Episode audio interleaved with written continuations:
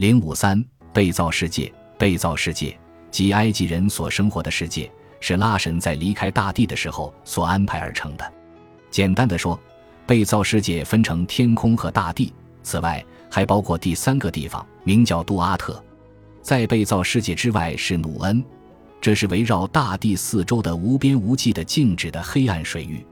在这个被造的球体中，诸神、国王、受祝福的死者和人类一起生活在一个共同体中。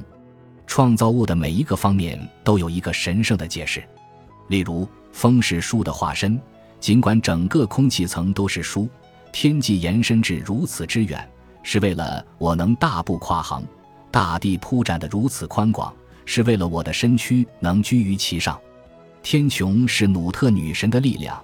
她的配偶盖博是大地，同时，埃及诸神的有形的化身可以对所有的自然现象做出解释，尽管他们自己也许在其他地方。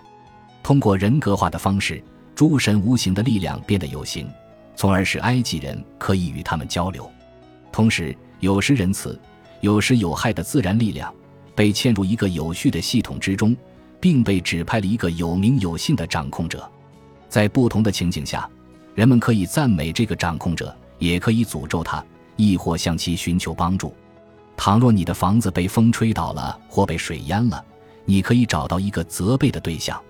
如果暴风雨来了，你知道该向谁祈祷以躲避灾难。